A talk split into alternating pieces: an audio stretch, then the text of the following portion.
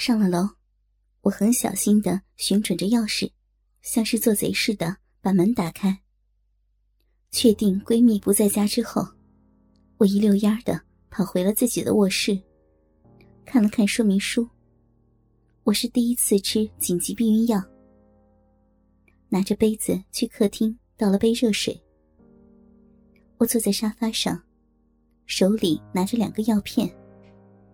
唉，我怎么这么不小心？又是危险期，我应该主动提出来的。可是，也怪我，被欲望冲晕了。把药咽下去，泪水在眼眶里打起了转。自己一共也没被男人内射过几次，和前男友很少不戴套套做。偶尔也是在吃过避孕药之后才会同意。这次完全没有任何的保护措施，又是在危险期。虽然事后补救说明是七十二小时之内百分之九十九，可昨晚还有今天中午这么多次，万一万一……如果说自己现在不害怕，那真是骗人的。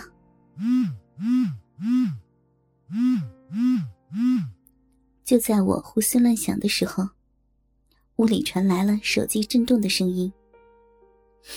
喂。我的声音还是有些哽咽。宝宝，你你怎么了？你听到男人关切的话语，一直在眼眶中打转的泪水，一下子涌了出来。宝宝，宝宝，你说话呀？怎么了？听得出来，对方非常的着急。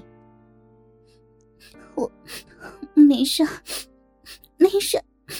我没事，就是想你了。我吸着鼻子，明知他根本不可能相信我的谎言。老婆，对不起，我是我太大意了。我，我现在就回去找你。你，男人好像知道了什么似的。不用，不用，我挺好的，已经，已经吃。吃过药药了。其实，我好想扑进这个男人的怀里，痛痛快快的大哭一场。但我又不敢面对他，只好很强硬的拒绝了。男人那头久久没有了声音，我咬紧牙关挂掉了电话。但是，十几分钟以后。刺耳的门铃响了起来，我的心一下子提到了嗓子眼。闺蜜有钥匙，所以马上就排除掉了。谁？呃，谁？谁呀？我抱着侥幸的心理，希望对方只是推销东西，或者，嗯，只要与我无关就好。可偏偏，男人一脸着急的神情。出现在我的面前，老公，我扑入他的怀里，哭成了泪人儿。宝宝，是我不好。男人一边抱怨着自己，一边抱着我坐到了沙发上。老婆，我爱你，我真的爱你。昨晚把你看作是妻子，我才。我才，老婆，我保证，我一定会娶你的。男人停顿了一会儿。万一要是有了，嗯，咱们就先把证领下来，我不会让你受一点伤害的。男人说完，吻着我的额头，抚摸着我的秀发，充满了爱怜。嗯哼哼。我死死的抱着男人，好似一松手，他就会离我而去似的。他一直陪我到傍晚，简单的吃了点东西后，男人离开了。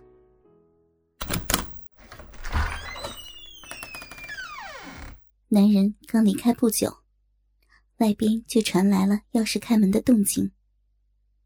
很快，我的房门就被推开了。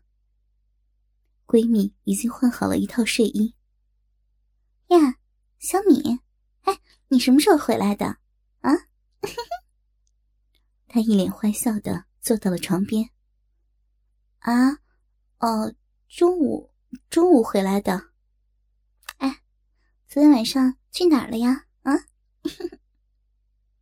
闺蜜说着，又向我靠近了一些。没去。哎。这什么呀？我们的小公主发春了呀！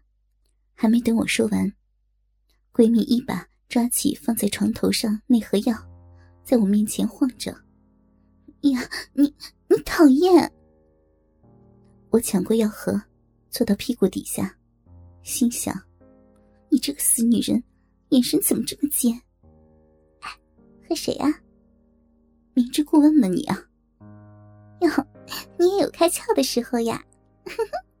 怎么样，吃了这么久的素，这一下子开了荤，爽不爽呀？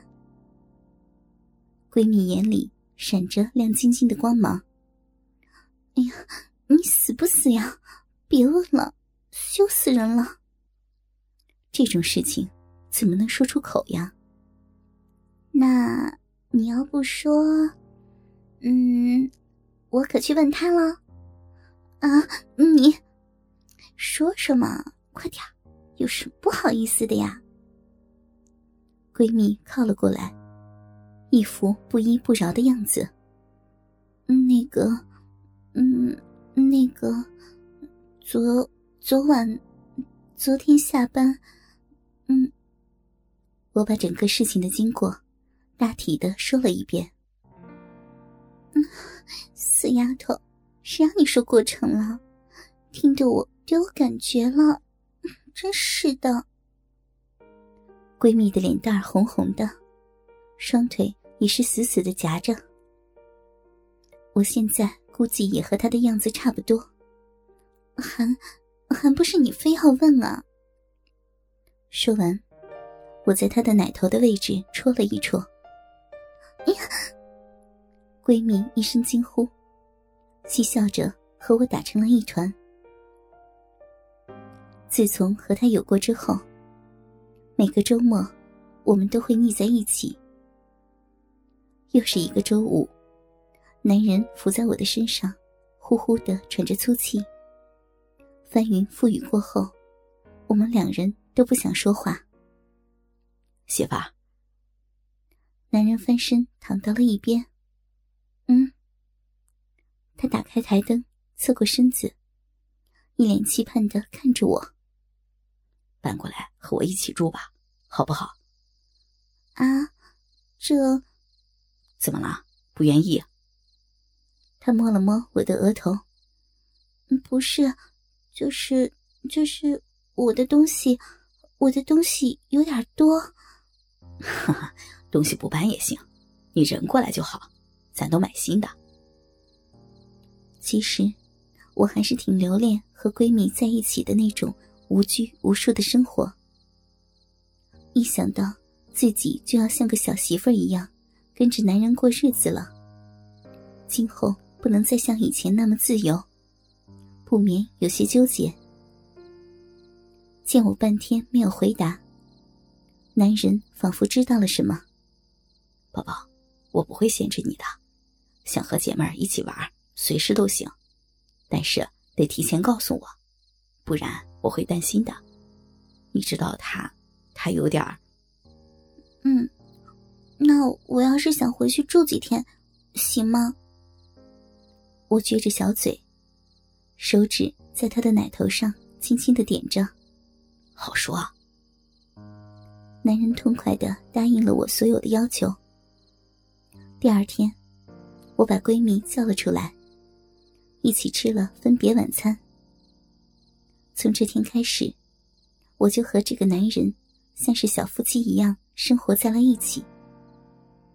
像我这样条件很一般的女孩，能有这样一个既有钱又有能力的男朋友，周围的人自然是羡慕的不得了。可命运总是喜欢捉弄人，也许在现实的生活中，丑小鸭永远无法变成白天鹅吧。